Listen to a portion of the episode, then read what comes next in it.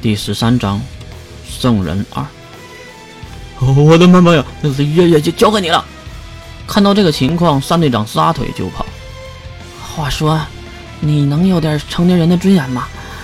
也对，你也不需要。吐槽完三队长，月重新看向仓库大门口，撤退，快撤退！前面的士兵对月跑了过来，便迅速的躲在了月的身后的掩体里。至于踢开大门的是一个巨大的生物，或者说是生命体，不如直接称呼它为怪物，因为这个世界上是没有这样的生命的。这只怪物身高三四米的样子，非常的健硕，发达的四肢都是人的样子，而只有那头部竟然是一只牛的头。牛头人跑到月的面前，并没有直接攻击月，而是在月的面前。嚎叫了一声，请问你是？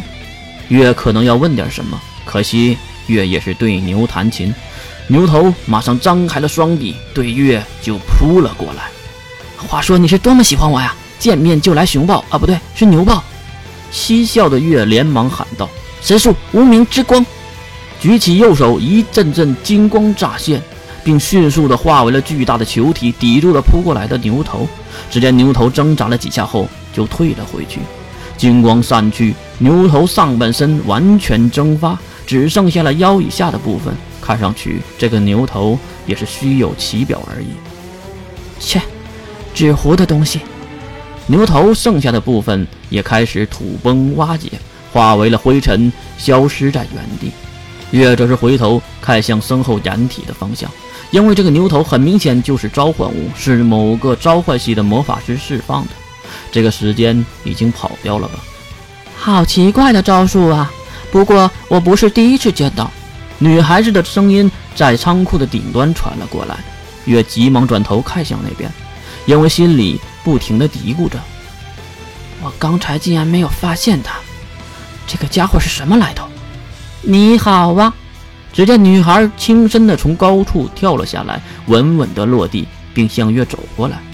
她的样貌也是逐渐的看清，大约是十四五岁的样子，长得很矮，身穿绯色哥特萝莉裙，头戴绯色长帽，皮肤雪白，碧绿的眼睛，小小的嘴巴，金色的长发分成两股不同大小的辫子，一直垂到了地面。当然，最显眼的就是他手中拿着满是漫画角色的雨伞啊，应该是太阳伞吧。cosplay。后面的三队长猛地站了起来，并指向女孩，大声地喊着：“话说你都老大不小的了，能不能少看点那种杂物？”其实都是月影响的。喊完后，月转头看向女孩：“你是什么人？话说，是你叫我来的吧？”女孩点了点头。确实是我，你到底是谁？为什么叫我来？女孩转动一下手中的太阳伞。我是圣人天者第十二座路易斯赤月。你好啊，干儿子哦不，干女儿。圣人。月好奇地回头看向三队长，此时三队长正在掩体中露出了半个脑袋。你知道？三队长眼睛一转，一下子又蹲了。看三队长的表情就知道他应该是知道的，不过并没有说话。小丫头，既然是你叫我来的，那又是因为什么呢？我们又不认识。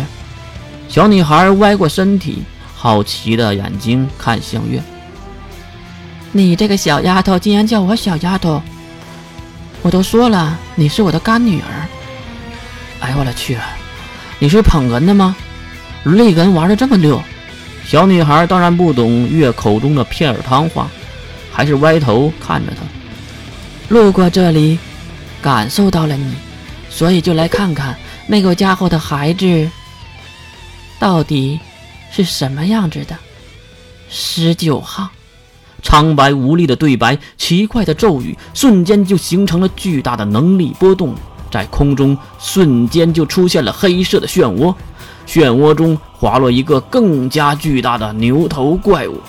刚才的牛头果然是他召唤出来的。看到牛头，月也是直接做出了攻击的姿势。我就喜欢这种动手不动口的。既然你也如此的爽快，那我们就打个痛快。神术，还没起明智之光。迅速的举起右手，在掌心聚集能力，金色的光芒化为一个自旋转的能量球体。小矮子，看招！月一个转身，犹如丢出棒球一样，丢出了金色的能量球。那个球体也是离开月的身体后，开始迅速的扩大。阵阵的磁暴声音在不远处响起，地面也被融出了一个大坑。当然，并没有产生爆炸之类的效果。面前落下的牛头已经消失，其实并不是跑掉，而是化为了灰烬。月马上寻找他的能力波动，可惜魔法师只有在使用魔法的时候才会凝结能力。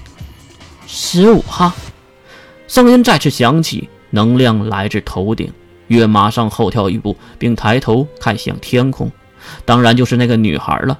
简单的咒语，简单的词汇，竟能召唤如此庞大的召唤物，正常情况下是不可能的。月也了解魔法。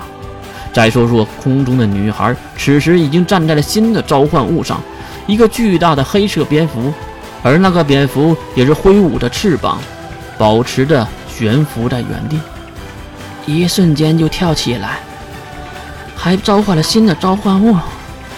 你还真有两把刷子呀！是吗？多谢夸奖。十九号。